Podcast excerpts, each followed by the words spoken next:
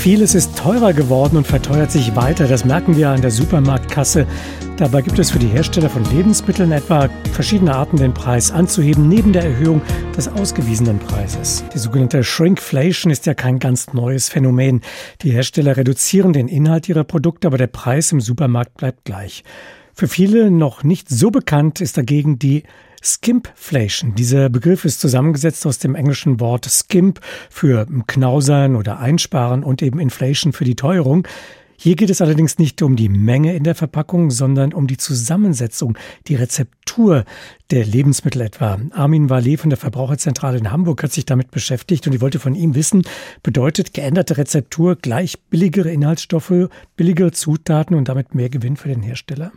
Also den Verdacht haben wir auf jeden Fall, weil wir Beispiele gefunden haben, auch mit Hilfe von Verbraucherinnen und Verbrauchern, die das ganz klar vermuten lassen. Denken Sie dran, eine Margarine oder ein Streichfett enthält plötzlich mehr Wasser als Fett oder eine Schokolade, eine Marzipanschokolade mit weniger Marzipan. Noch dreister war es bei einem Tiefkühlspinat, der aus vorher 88 Prozent Spinat hatte, jetzt nur noch 67 Prozent und der Rest wird mit Wasser aufgefüllt, wahrscheinlich noch mit ein bisschen mehr Verdickungsmittel, dass die Konsistenz gleich bleibt und der Unterschied letztendlich von den Verbraucherinnen und Verbrauchern kaum zu erschmecken ist. Das heißt tatsächlich, der Geschmack verändert sich nicht. Also man wird es nicht merken, wenn man dieses Produkt auf dem Teller hat. Man muss dann schon auf den Karton schauen.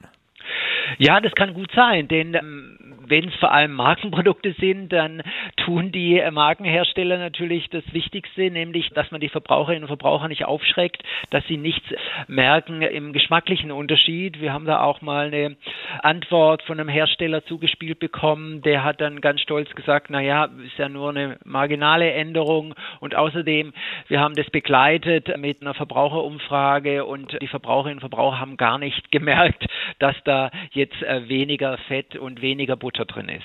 Herr Wallet, Gesundheit ist ja ein Megathema in dieser Zeit, also gesunde Ernährung vor allem.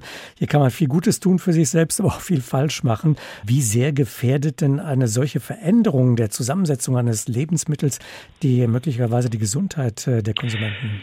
Ja, also eine Gesundheitsgefährdung haben wir eigentlich nicht vorliegen, sonst dürften diese Lebensmittel gar nicht auf den Markt kommen, aber auf jeden Fall eine Qualitätsverschlechterung und wir haben durchaus auch Beispiele, wo man das zeigen kann, na ja, äh, also das ist der Gesundheit sicherlich nicht zuträglich.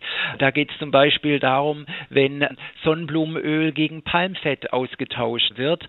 Palmfett hat deutlich mehr gesättigte Fettsäuren, zum Teil auch ist häufiger mit Fettschadstoffen äh, belastet wird. Also deshalb sehen wir da schon eine Verschlechterung, die wir auch äh, unter dem ernährungsphysiologischen Aspekt als Verschlechterung sehen kann. Im Übrigen hat man das dann natürlich auch äh, bei Produkten wie Cerealien gefunden und da hat sich zum Beispiel der freiwillige Nutri-Score verschlechtert, weil gesättigte Fettsäuren im Nutri-Score abgewertet werden und deshalb äh, sind die Produkte oftmals vorher mit einer C-Einordnung vorhanden gewesen. Jetzt ist es D. D bedeutet bedeutet, ähm, dass es schlechter ist und dass die Nährwertzusammensetzung äh, nicht mehr so gut ist. Was können denn Verbraucherinnen und Verbraucher nun eigentlich tun? Das heißt, immer genau die Zutatenliste studieren, um da vielleicht einfach sich selbst zu sensibilisieren, um festzustellen, da hat sich was verschoben hin in eine Richtung, die mir nicht gefällt? Ach, das ist ganz schwierig. Das werde ich natürlich sehr häufig gefragt, aber letztendlich haben wir da keine Option. Klar, wenn jemand das genauso Detektivarbeit leisten will, aber nochmals, es, es ist auch wie bei der Shrinkflation. Sie müssen ja vorher und nachher Produkte vorliegen haben und da genau das Kleingedruckte vergleichen. Zum Teil ist es gar nicht äh, so einfach auf den ersten Blick zu sehen, weil sich manche Zutaten auch irgendwo verstecken können. Also deshalb ist es wichtig, dass die Rahmenbedingungen vorhanden sind sind, dass die Verbraucherinnen und Verbraucher da nicht so schnell über den Tisch gezogen werden. Aber da äh, gibt es Lücken, die letztendlich ähm, dafür sorgen, dass es relativ einfach ist. Da will ich noch mal ein Beispiel nennen. Die berühmte Margarine muss 80 Prozent Fett beinhalten und der Rest kann dann Wasser sein und andere Zusatzstoffe. Wenn man jetzt da weniger Fett reinmacht, was übrigens in den letzten Jahren sehr häufig bei vielen Markenartiklern gemacht wurde, dass zum Teil nur noch 60 Prozent drin sind, ja, wo kann man das nachlesen? Nur im Kleingedruckten, da wird dann statt Margarine steht da Streichfett drauf und das entgeht einem doch vor allem bei Markenprodukten, die man ja immer mit einem großen Vertrauensvorschuss kauft und da nicht jedes Mal genau kontrolliert, ob sich da im Kleingedruckten was verändert hat. Das heißt, wenn ein Hersteller groß auf ein Produkt äh, schreibt, ein Etikett draufklebt, neue Rezeptur, das äh, muss nicht unbedingt gut sein für die Verbraucher.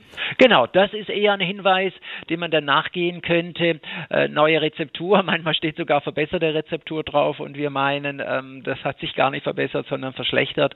Das sind Hinweise, auch wenn sich die Packungsaufmachung verändert. Manchmal ist es auch mit einer Füllmengenreduzierung äh, verbunden, dass beides zusammen gemacht wird. Also das sind alles Varianten, die vorkommen können, aber letztendlich ist es schwierig, den Hersteller Herstellern hier auf die Schliche zu kommen.